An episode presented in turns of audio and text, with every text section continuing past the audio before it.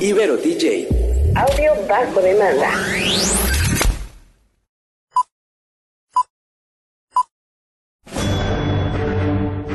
Una charla con amigos sobre los acontecimientos cinematográficos lo puedes encontrar aquí en La Esquina del Cine.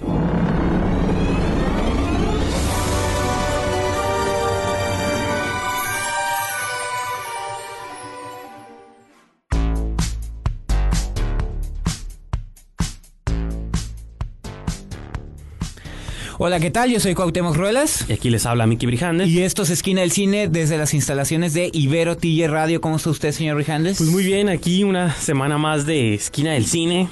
Después de mucha actividad, ¿no? La semana pasada. Así es. pues no tanta, creo que ya, bueno, están, ya estamos en diciembre, bueno, saliendo de, no- salíamos de noviembre la semana pasada, estamos entrando en diciembre, y a mediados de diciembre es cuando las casas productoras fuertes van a empezar a lanzar sus, como sus últimos balas Sí. para terminar el 2018, ¿no? Sí, también es importante recordar que los comentarios expresados en este programa son propiedad de sus respectivos autores. Sí, sí. Es un chiste local, el que Sí. entendió, el que no, Ajá, pues el no. que supo, supo, y el que no, ahí búsquele. Este, entonces, pues ¿dónde pueden leer? Ahora sí que ¿dónde ¿Tus opiniones personales? No, No, no es sí, tus opiniones personales, ¿dónde pueden seguir también a la estación? Y el No, la estación, eh, ya saben que nuestra estación oficial es www.iberotj.fm. Eh, las redes sociales, tanto Facebook como Instagram es IberoTJ Radio y la cuenta oficial de Twitter es IberoTJ Oficial. Sí, así es. En el programa de hoy vamos a abordar unas cuantas noticias. Yo, yo traigo una particular, pero me va a tomar mucho Ajá. tiempo expresarla. Este, también vamos a hablar de la posesión de Hannah Montana o la posesión de Hannah Grace. que aquí se llamó cadáver. Cadáver, no él, es, Es cadáver, nomás. Nada más. Tiene una explicación ahí que también vamos a entrar en detalle. Ajá. Y finalmente vamos a hablar con el que entre comillas es el estreno grande Ajá. o el estreno fuerte, el que quizás suene de- durante En los salas prem- comerciales, sí. durante los premios Oscars, que es la película de Viudas o Widows Ajá, de Steve McQueen. Así que pues eso va a ser el programa nutrido del día de hoy. Espero Así que nos acompañen. Comenzamos.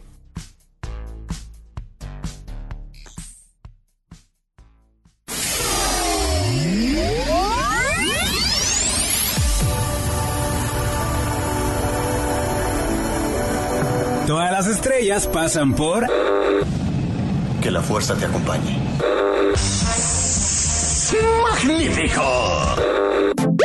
La Esquina del Cine.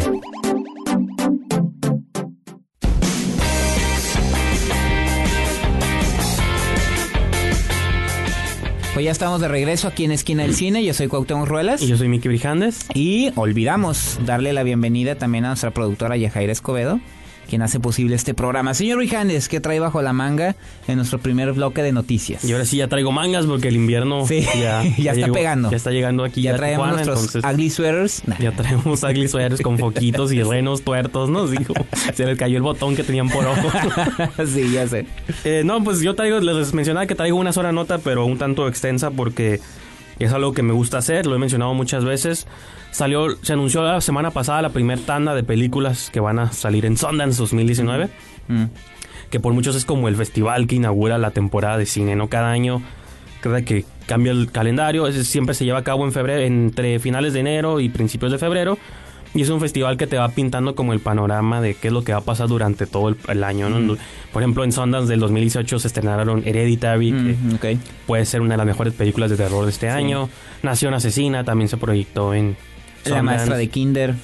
Así es, entonces, Ajá. y son que por cierto películas ganó mejor guion, que lo Sí. platicamos la semana y pasada. son películas que tiempo compartido también, se estrenó en Sundance, Entonces, ajá. pues son películas que se van estirando como a lo largo y ancho de- del, pues así que todo el año. Entonces, y también lo van anunciando como por tandas, ¿no? Entonces, esta es la primera tanda, luego en enero anuncian otra y así. Me Entonces, acordé de otra película, ¿Cuál, cuál, cuál? Sueño en otro idioma también. Fue galardonada en Sundance. Pues, pues bien por ella, digo. Y veanla, consulten su su, película favorita. consulten su cartelera más cercana, ¿no? Les quiero mencionar unos cuantos títulos, ¿no? Eh, creo que es el que más me llama la atención es la segunda película de Jennifer Kent, El Ruiseñor, de Nightingale, que ya había ganado en Venecia también, no me acuerdo si como actores, se llevó un premio de actuación y también algún premio de, de la audiencia. Eh, pues es su segunda película después de Babadook, entonces pues creo que es una movie que todo el mundo está como a la espera de qué va a ser Jennifer Kent después, ¿no? Otra película que es coproducción española y americana se llama Paradise Hills, la directora Alice Waddington. Es española, pero tiene nombre americano, ¿no? Es una película que tiene a Emma Roberts, a Aquafina, Mila Jovovich y la gran Eiza González, que ya, que ya se está posicionando ya cada vez más, ¿no? se ganó. Yo sí ganó, pues se lo ganó. No, No. no se lo robó ni... No, todavía- pero sí, ya se ganó su lugar, pero todavía falta su despegue masivo. Ahorita ¿Ah, ya está ahí haciendo ruido, ¿no? Pero, o sea, está en el mainstream, y, pero está con el Arti, no Arti también, Sí. ¿no? Con tanto Alita, Baby Driver y esta película Paradise Hills también es este otra película del director Joe Berlinger se llama Extremely Wicked, Shockingly Evil and Vile, como extrema- extremadamente loco, malvado y vil. Ajá. Está basada en la vida de Ted Bundy, otra una variante Ah, ¿la de del asesino, eh, protagonizada por Ah, Zac Efron, con Lily Collins, Ajá. Haley Joel Osment, Calle Escodelario, John Malkovich, son algunos de los actores. Otra película que se va a estrenar ahí. Una premisa que tiene una premisa un tanto chistosa, se llama I Am Mother, del director australiano Grant Putor. Dice que después de la extinción de la humanidad, una chica adolescente es este criada por un robot gigante, ¿no? como diseñado para repopular la Tierra. Entonces es como una premisa medio sci-fi, Sí, sí, sí. este medio indie ahí. Eh, Blumhouse, que es una de las compañías que más mencionamos aquí de cine de terror, trae dos películas. Es- bueno, trae estrenos comerciales como la de Feliz Día de tu Muerte 2, que ya anunciaron en el tráiler. También tienen ahí su tarifa festivalera, ¿no? Tiene una que se llama Relief, del director Jacob Estes, y otra llamada Sweetheart, del director J.D. Dillard. Eh, pues las dos son propuestas que trae Blumhouse para el próximo año. Ay, Esta a lo mejor te llama la atención. Tiene su sección Midnight Movies también, que son películas de género, cine bizarro, marginal. Es un documental sobre los orígenes de Alien, ¿no? De Ridley Ah, Scott. sí, sí, Y sí. el Que director ahorita ya se están poniendo de moda los documentales hay un- de... hay uno de Robocop, ¿no? que Robo. Robodoc se llama. Eh, Alexandre O'Philip es el director. Y es un documental sobre los orígenes, repito, de cómo, cómo Ridley Scott llegó a la idea de Alien. Eh, las premisas que adoptó mucho de la mitología griega y egipcia, sobre todo, que es como uno de los elementos importantes. Y pues ahí se exploran tanto trabajos de Dan O'Bannon, H. R. Giger, y pues todo el proceso, más que nada como mitológico de Claro. ¿no? Este, ¿Te parece si vamos a una pequeña pausa Sí. y continuamos con un poco más de noticias?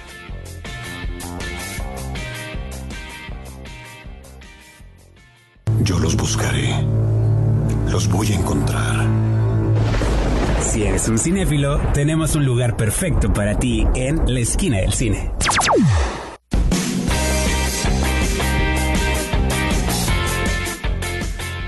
Pues ya estamos de regreso aquí en Esquina del Cine. Yo soy Cuauhtémoc Ruelas. Aquí les habla Minky Brijandes. Y señor Brijandes, eh, continúe con la tanda de noticias. Eh, va a continuar con lo de Sundance, ¿no? Todavía Sí, nomás una- películas de proyección. Digo, es una lista muy extensa. Yo me enfoqué más que nada en las de género, un poquito en las de horror, para variar. Pero y algunos directores importantes. En la sección de Midnight hay otra llamada Little Monsters, del director Abe, Abe Forrest, Forrest. Es una película sobre, dice, unos niños de kinder que son motivados por sus maestras no solo a aprender, sino a combatir zombies, ¿no? Entonces, no sé si es comedia o no, pero sale Lupita Nyong'o, Josh Gad, pues, suena como Ah, bueno. chistosa, a- Y finalmente el regreso de Dan Gilroy, después de haber hecho Nightcrawler hace unos, que cuatro años. Hizo otra, la de... con la que estuvo nominado Denzel Washington. No me acuerdo si Yo, ¿Cómo Ah, la de? Squire, ajá. ajá, Roman Sí, esa es la última película dirigida por Dan Gilroy que fue hace de dos años, si no me Sí, equivoco. bueno, aquí lo interesante es que regresa quizá como a la tarifa del género, ¿no? Por así decirlo. La película se llama Velvet Buzzsaw y sale otra vez Jake Gyllenhaal, René Russo, que también Ah, sale ok. en Nightcrawler. No, pues René Russo es su Sí, esposa, sí. entonces... Ah, no sabía, fíjate. Sí, No, entonces.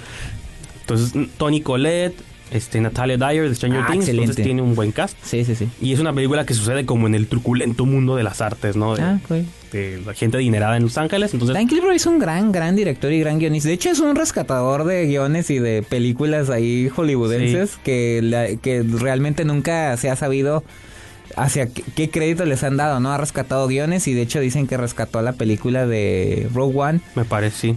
y entre otras cosas, ¿no? Entonces es, es interesante seguir la carrera de él. Pues repito, es un minúsculo ejemplo de todas las películas que vienen para Sundance. Entonces sigan ahí pendientes, anoten, saquen su pluma y papel, Y anoten. que ya nadie escribe, pero bueno, sus teclas y compu, sus dedos y O laptop. su, celular y su, su aplicación de notas. Así es. Pero bueno, ¿tú querías mencionar una cosa? Bueno, nada más como anuncio parroquial, como le hicimos la semana pasada, la película Roma de Alfonso Cuarón, a la que le llaman el milagro cinematográfico de la cinematografía mexicana, De, válgame nues- la de nuestros redundancia. tiempos, ¿no? De nuestros tiempos. Digo, para quien esté interesado en verla en cines, todo el mes de diciembre va a estar en Cine Tonalán, Avenida Revolución. Y a partir de esta semana del 6 de diciembre, que es jueves, hasta el domingo eh, 9, va a estar en Cineteca Tijuana y el día 14 de diciembre va a estar en la plataforma de Netflix. Es aviso, ya probablemente para el programa de la siguiente semana ya tendremos alguna reseña al respecto. A lo mejor ya los dos podemos Ay, platicar de ella. Nos tenemos que asegurar que para el próximo anuncio traer unas campanitas. Tiling, tiling, para tu anuncio parroquial. Así es. Ah, sí, sí, sí, porque no va a ser el Sí, único. sí. Va a haber varios anuncios parroquiales. Cling, cling. Así, si hay sonido, productora. Ah. Entonces, este nomás para la gente que está interesada en verla en cine antes de la plataforma de Netflix, pues ahí están las dos opciones. Sí, todavía les eh, queda una semana y media para que ajá, la puedan ver en ajá, cines. En las que opciones que hay en Tijuana, ¿no? Así y pues es. bueno, ahora sí te parece si pasamos a nuestra opinión, nuestros comentarios de la posesión de Hannah Montana. Hannah- no es Hannah Montana. ok, bueno, voy a mencionar, explicar porque es Hannah Grace. Pero Hannah Grace. En inglés el título Ajá. es The Possession of Hannah Grace. Y es eh, aquí en Aquí se México llama es nomás cadáver. cadáver. Porque, bueno, si leen su entrada en Wikipedia de la película, dicen que originalmente el guion venía escrito nomás como cadáver. Ah, ok, Pero ahora sí que Ah, comercialmente. entonces tiene un origen Sí, sí. lógico. Y comercialmente sintieron que no era un hombre muy cau- cautivador. Ajá. Y estoy de acuerdo, creo que la posesión de Hannah Sí. Grace suena... Que hay muchas películas ya que son como la posesión de alguien, Ajá. ¿no? Sí, sí, sí, de hay un Logan. Emily Rose. La posesión de Verónica. Ah, la también. Que le eh, terminaron sí. retitulando en México El porque era exorcismo de realmente- Emily Rose, ¿te acuerdas también? Exactamente. Entonces, pues bueno, esta pues vamos a hablar de cadáver, Cuauhtémoc. ¿Tú qué quieres comentar? Bueno, no, pues la película, me acuerdo cuando vimos el avance que, que nos recordó a un par de cintas que ya habían salido en cartelera, ¿no? O sea, la premisa es muy interesante, muy interesante, porque eh, nos presenta el personaje de Megan, que es interpretado por Shai Mitchell, una actriz, este, salió en un programa, eh, Little Pretty Li- Liars, creo Ah, que no. ella ajá, salía en esa serie, se hizo muy popular esa actriz, y aquí aparece como una ex policía que después de un evento trágico que vamos a saber, Descubriendo, eh, se retira de, de la, de la policía y toma un trabajo como recepcionista de una morgue. Recepción es la que recibe los cuerpos Sí, no, en las noches. recepcionista Ajá, no, de. Sí, sí. No, recibe los cuerpos, toma fotos, archiva. Este, y resulta que una noche llega un cuerpo brutalmente mutilado de la supuesta Hannah Grace y que poco a poco vamos a ir descubriendo qué es lo que sucedió. De hecho, la película dice desde el principio qué sucedió. Sí, eso es como Eso es una lo de las malo. cosas que tiene mucho en su contra, ¿no? De que desde el principio como que te arruina, no te arruina, pero te presenta que ya existe como una posesión Ajá. Cuando introducen este cuerpo Claro. a la morgue. Hay una película que digo, lo menciono igual después del corte porque vamos Ajá. ya a nuestro Sí, de lo que segmento musical, pero pues hay una película que nos recuerda, me recordó a mí al menos bastante y ahorita les voy a explicar Ajá. cuál es. El segmento musical de este programa tiene que ver con la película Widows de Steve McQueen Ah, muy bien. pues tiene un soundtrack bastante ecléctico, entonces una de las piezas que sale en la película, en una rocola, mientras está un suceso violento corriendo unos boliches, y que no les voy a explicar cuál es, ya, si ya la vieron, es del cantante irlandés Van Morrison, la canción se llama Madame George, repito, sale en la película y me gustó, suena un poquito como los Rolling Stones, entonces espero que la disfruten y continuamos con más.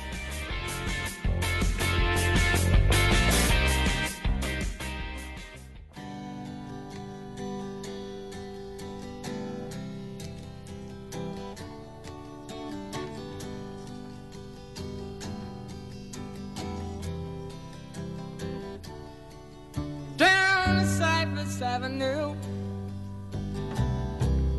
with the childlike vision sleeping into view.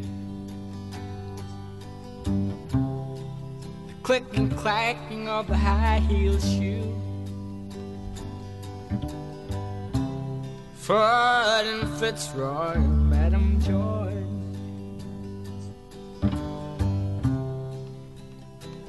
marching with the soldier boy behind. He's much older now with hat on, drinking wine. And that smell of sweet perfume comes drifting through. Oh, the cool night air like Shalimar. And outside stops. The kids out in the street collecting bottle tops. Gone for cigarettes and matches in the shops.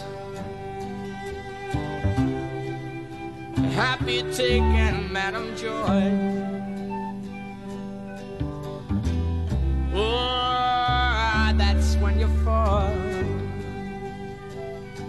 Whoa, whoa, whoa, whoa, whoa, whoa. That's when you fall. Yeah, that's when you fall.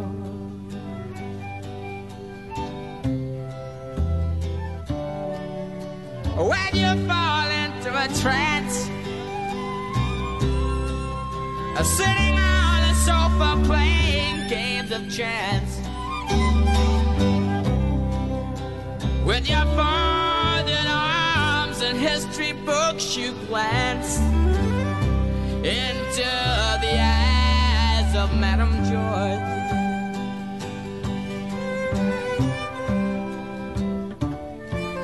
And you think you found the bag. You're weaker and your knees begin to sag.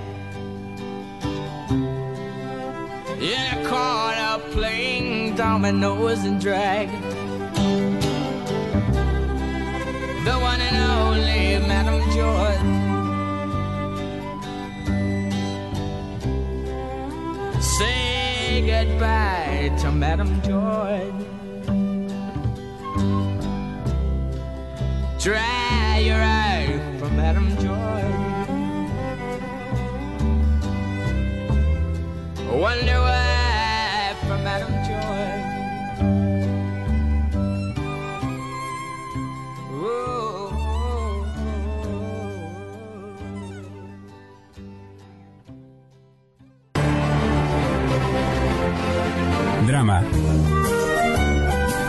Animación.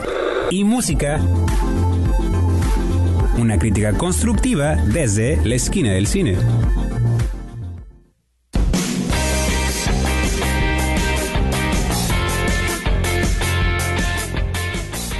Ya estamos de regreso aquí en Esquina del Cine. Yo soy Cuauhtémoc Ruelas. Aquí les habla Miki Brijandes. Y señor Brijandes, digo, yo al principio mencioné que eh, ya habíamos visto estas... Estamos hablando de Cadáver. Sí, sí. Este, que las dos premisas que nos recordaban eran unas películas que habíamos visto antes. Si quieres mencionar y partir de ahí para la reseña Sí, bueno, de la la película. ¿no? película, hay una película llamada eh, La autopsia de Jane Doe, nom- otra película que tiene un nombre. Bueno, Jane Doe es un término que utilizan Ajá. en Estados Unidos para Como Juana Pérez o Juan para Pérez. nombrar como a cadáveres no identificados. Ajá. John Doe para los hombres, Jane Doe para las Que mujeres. en México es Juan Pérez, Juana Pérez. Y entonces, este, pues la premisa es muy similar. Llevan un cadáver a una morgue que es atendida, pero es una morgue más como, este, tipo Hill House, ¿no? Que es atendida por una familia, padre e hijo.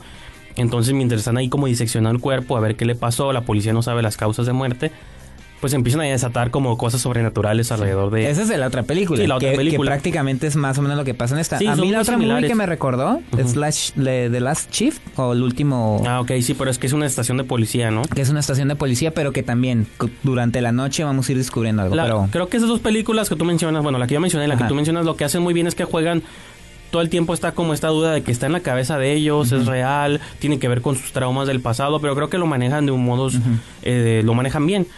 Creo que ahí es donde Hannah Grace falla porque empieza a caer aparte en un, montón de convenciones y como nunca te... Nunca no te queda claro si hay un monstruo o no. Desde el principio te queda claro que sí, Sí, está sí, una sí. presencia. desde los primeros minutos de la película creo, a mí no me gustó ese inicio. No sabíamos cómo iba a empezar, pero para mí arruinó todo el misterio. Y aparte, una vez que ya aparece el monstruo, creo que hasta incluso exageran porque lo Ah, presentan hasta de más. Y ya Sí, parece, como un una alien. película de aliens, de zombies. Y dices, bueno, no sé. Creo que cualquier terror o tensión tiene como jumpscares, que eso Sí. es como el susto fácil o barato, Baratos. pero. Hablando, hablando, digo, venimos en es- ahorita está mucho esta conversación de buen cine de terror, ¿no? Así como por cada Hereditary o por cada Halloween o por cada película buena, pues también tenemos que chutarnos películas no tan median, de mediano a mediocre yo creo que esta entra ahí, ¿no? Sí, sí, mira, la, la bronca es eh, precisamente eso, que esas premisas son, son saboteadas por una mala ejecución. Tú ya mencionamos sus películas de bajo presupuesto. Y aparte, Que aparte del bajo pre- presupuesto como que la narrativa es mejor. Aquí, digo, es Sony, eh, Screen Gems. Es Sí, Screen Gems. Este, son eh, casas productoras que de algún modo hay más lana, pero eso no significa que por tener más lana van a hacer mejor las cosas. Eh, Hay una hay algo que tú dijiste durante la función que me llamó mucho la atención y que creo que, que pasó, que son como estas películas de terror hechas por comité. Ujú. De que están los ejecutivos y ¿qué está de moda? Ah, pon eso, eh, ¿qué- pero ¿qué más está de moda? Ah, pon eso también. Y se ve un cúmulo de, de clichés y barateces así, chafísimas. Y luego también me acuerdo que cuando estábamos viendo la función, eh, estuvo con nosotros Jorge Guevara, que también es colaborador de Esquina del Cine, y dijo algo que creo que es lo único que tiene bueno la película. Dijo, bueno, la mezcla de audio está, está chida. Ah, no, pues, pues son- Y nada más, porque el, creo que el ambiente de, la- de, de donde se está desarrollando la historia está padre. Creo que el director maneja muy bien esta frialdad de la Sí. morgue y el diseño de audio está padre, pero todo lo demás está bien basura, pues. O sea, es como que, neta, con esto nos quieren asustar. Ahora, este tipo de películas también hay público que en el momento en que estábamos viéndola estaban disfrutándola, ¿no? O sea, estaban realmente estaban asustando y dices tú, bueno, nunca el cine de terror Sí. en México ha- le ha ido mal. No, y taquilla, aparte, ¿no? digo, hasta incluso hablando, digo, para aventarlo al- al final, porque todavía tenemos que Ajá. hablar de Widows. Eh, incluso para películas cuyo único propósito es generar el susto barato y a- atractivo masivo, yo te mencionaba, yo incluso pongo La Monja como una película superior, que tiene una cuestión Ah. estética más grande, mejores actores, y hasta el diseño de producción de La Monja yo lo considero superior, y es una película palomera de terror que no trasciende mucho, Claro. pero creo que incluso está dentro del tipo de horror al que quiere como apelar, es más interesante. No, y hasta le saca pro- más provecho a sus actores que esta película, creo yo. Este, pero bueno, entonces digo, por cuestión de tiempo vamos a nomás mencionar la premisa rápido de Widows y en el siguiente bloque entramos a desmenuzarla. Es la más reciente producción de Steve McQueen, que es un director que conocemos desde Shame, 12 años de esclavo, que creo que ganó mejor película, ¿no? Esta premi- es, la premisa es relativamente simple, la vamos a ir desmenuzando. Es un grupo de mujeres que, como el título dice, son viudas. Casu- bueno, no casualmente, tiene una razón por la cual se reúnen, pero sus cuatro maridos son víctimas como en una durante un atraco violento, fallecen los cuatro hombres. Entonces estas mujeres tienen como que por deudas pendientes que Sí. quedan ahí, extorsiones, cuestiones políticas, y repito, ahorita vamos a entrar más a detalle, pues tienen así como que reunirse y casi casi terminar el trabajo Claro. que sus hombres dejaron pendientes, ¿no? Un gran robo, un asalto o algo, ¿no? Entonces, vamos a una pausa y seguimos con más de Widows.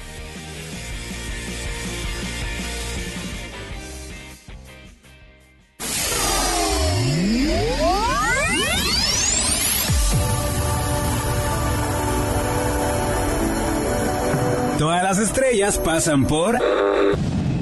Que la fuerza te acompañe. ¡Magnífico! La esquina del cine.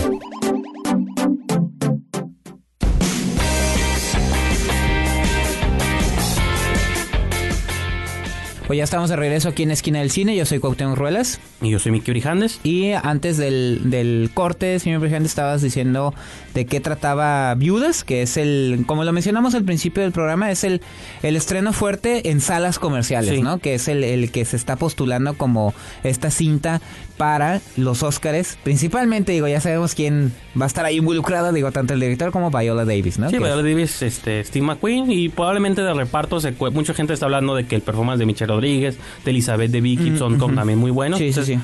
Incluso Daniel Kaluuya. Te iba a decir, digo, incluso Daniel. Kaluuya a lo mejor sí lo ven metiendo, ¿no? No, todo, ya Robert Duvall, Colin Farrell es, el, es parte del resto del cast. Todos Liam muy- Neeson. Liam Neeson, que es el esposo de Viola Ajá. Davis.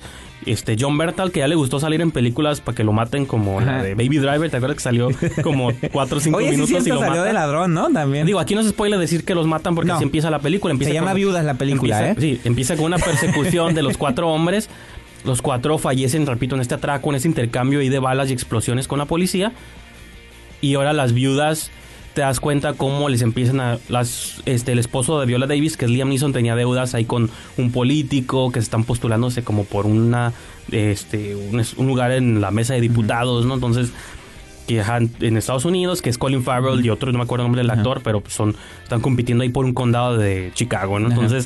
Es que me quería acordar del otro actor. Es que hay un actor mexicano que ya está saliendo en Ah, sí, muchas sí. películas. Manuel García Rulfo. Ah, ok. Que Es el que sale esposo de Michelle Michelle Rodríguez. Rodríguez, otro que muere en ese Ajá, atentado pero y- ya salió en Sicario, ya salió en Las Siete Magníficos. Y es un actor que sale en películas de Manolo Por Caro. ejemplo, él y Michelle Rodríguez tienen una tienda ahí de parque quinceañeras. Ah, pa- Cuando él se Porque muere. son mexicanos. Sí, sí, pues son mexicanos. Escucha, escuchan a Rake, ¿no? En el fondo. Sí, sí, es cierto, sí, es cierto. Entonces, Está- está eh, cuando él muere, le, resulta que pues la tienda no era de él la tenía ahí. La tenían deudada. Entonces, por deudas de juego, Le quitan la tienda a ella. Elizabeth de Vicky muere su esposo, que es también golpeador, John Berntal, Ajá. y pues ahora era- ella tiene que mantenerse por sí misma por primera vez en su vida. Entonces, toda la historia de estas cuatro viudas, bueno, son tres, luego se añaden personajes. Entran y salen. Uno Entran y salen, sale. sí, sí. Es- se van reuniendo y para, repito, para con- no les queda otra más que continuar este atraco, hacerse el dinero, pagar las deudas que sus maridos dejaron pendientes. Y es donde la película creo que empieza a ser como en su discurso ahí, Sí. este, pues desde el patriarcado, ¿no? De Claro. cómo las mujeres tienen que cargar siempre con los le- malos legados de sus hombres, la corrupción que se lleva en, en Chicago. La película quiere hablar de política, de raza, de, de todo, ¿no? Entonces, Sí. de violencia intrafamiliar. Entonces, no sé, digo, creo que a ti te gustó menos que a mí, o no Sí. sé, ahorita vas a comentarlo, pero a mí la película sentí que balanceó muy bien, porque yo lo había escuchado esto como un negativo, pero a mí fue lo que me gustó, de que trata de mezclar el cine de acción o de haste con declaraciones Claro. este, políticas ahí o sociales, y creo que lo balancea muy bien a mi punto de vista Steve McQueen. Me gustan las actuaciones y también me gustó la, la conclusión, ¿no? Fíjate que ese fue el problema ah, para mí de la película. O sea, sí es una cinta bien producida. Está muy bien que, eh, digo, sea una cinta de atracos o hazy movie con, con mujeres protagonistas. Digo, ya lo vimos Como con... Ocean's pero es el polo opuesto. Ah, sí, Ocean's 6 no dice nada, pues. Pero o es como el lado nomás- cómico de ajá, eso. Ocean's 6 es palomera, esta sí trata de decir cosas, pero yo te lo mencionaba cuando salimos de la película y después, ¿no? Que yo yo siento que Steve McQueen, por si a mí me gusta, no he visto la de Hunger, que es como Hambre, la que hizo, Sí. la primera que hizo con Michael Fassbender. Me gusta Pero a partir de 12 años esclavo, siento que Steve McQueen quiere decir muchas cosas, pero al mismo tiempo no dice nada. O sea, la, viuda sí tiene el te- son temas muy importantes como lo- la- las mujeres, eh, la, cómo vive una sociedad totalmente machista. Tú, ya lo mencionaste, habla sobre corrupción política, habla sobre desigualdad económica, obviamente en un país de primer mundo como Estados Unidos. Y sí, está padre, pero siento que todo eso está difuso, todo eso está... Hay muchos personajes, no todos los desarrollan bien, hay personajes que entran y salen. El Daniel, Daniel Kaluuya está muy padre, que es como el... Como el, Como el mano derecha el mano de- derecha del político afroamericano, pero también no me queda, o sea, nada más es como, como que lo definen como al psicópata loco curada, ¿no? Porque Sí, el actor está curada. Sí, porque Así. está curada y te da un rango opuesto al que hizo en Get Out, Sí. pero no, ajá, no y te yo, da como yo mucho- siento que, que Steve McQueen sabe lo que quiere decir, pero termina como sin saber cómo hacerlo. A mí, 12 años esclavos también. Está muy bien dirigido los actores, tienen buenos diálogos, pero sí entraría entre lo pretencioso Sí, o el sí. discurso... El discurso ya, no pose, sino como un discurso ya preestablecido, como me voy a ver fregón haciendo Fíjate ese tipo no de crees, cosas. ¿No crees que pasará lo mismo que, por ejemplo, a mí me, me pasó lo opuesto con Martin McDonough y su... Puede como ser. son extranjeros, quieras que no son ingleses. Bueno, Sí. McDonough no sé si es inglés o Buen irlandés. ejemplo, buen ejemplo. De que Es inglés. están abordando problemáticas americanas. Los dos son ingleses. Pero ellos no lo viven eso, pues. Claro. O sea, a lo mejor viven en América, Ajá, no, sí. que no lo conozcan. Pero lo están viendo como muy Ajá. desde afuera. Entonces, a mí Sí. la de la de 13 letreros afuera de Big Missouri, Sí, sí, sí. lo sentí muy desconectado porque digo, tú no eres, tú no estás viviendo esas problemáticas. Creo que a Steve McQueen le pasa lo mismo. Buen punto, De buen quiere punto, hablar de cosas. No, hasta ahorita se me ocurrió Sí. esa No, pero sí, pues, sí, ¿no? sí, lo aterrizaste bien. Pero yo sí sentí que fue efectivo lo que hizo. No, Steve está McQueen. bien, está súper bien Y actuada y de- está súper bien producida, es una buena A película. pesar de que mucha gente criticó el heist ocurre, o sea, el heist este con la secuencia de robo es muy poquito para una Sí, película sí, de dos horas son como Porque la 10, intención es otra de la 10 minutos, película. no importa la- y creo que yo sí estuve tenso durante todo el tiempo porque quería ver qué iban a hacer estas mujeres no pero bueno repito a mí me gustó mucho tú te quedaste así Me quedé a medias, a medias pero seguramente pues la vamos a ver Claro, claro. nominada y, Y no, y recomendamos que vayan a y verla. merecido. Si Viola Davis Sí. gana o nomina pues muy Claro, merecido no claro. incluido Liam Neeson y otros personajes ahí no pero bueno entonces te parece vamos a una pausa y concluimos con Skinner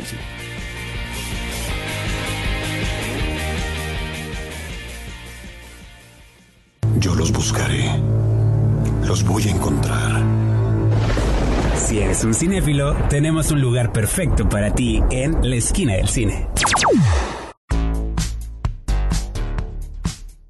Pues ya estamos de regreso aquí en Esquina del Cine. Yo soy Cuauhtémoc Ruelas. Aquí les habla Miki Brijandes. Señor Brijandes, pues ya. Sí, yo creo que con final. eso eh, cerramos ya el programa de hoy. Espero que hayan disfrutado nuestros comentarios de películas. Recuerden que en el siguiente episodio podamos abordar otros estrenos, como Robin Hood. Porque dijeron, ¿por qué no hablaban de Robin Hood? Ah, vamos a hablar de Robin Hood. el próximo programa. Malicious también, si fueron allá a. Sala de Arte y vieron esa película. No, la Sala No, de no Arte. está en Sala de Arte Tenía película. salas ahí extrañas.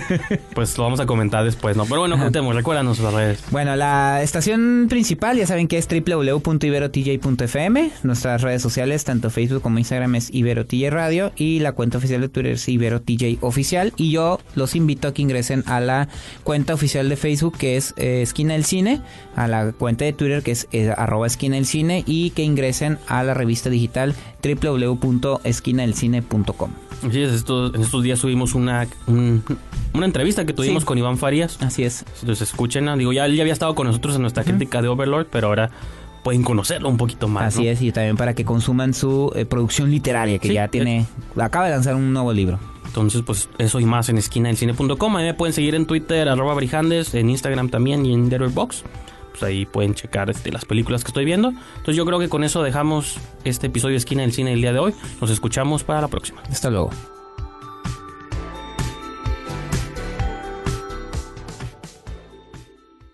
Corte y queda. Nos escuchamos en la próxima emisión aquí en la esquina del cine, solo por Ibero TJ. Ibero DJ. Audio bajo demanda.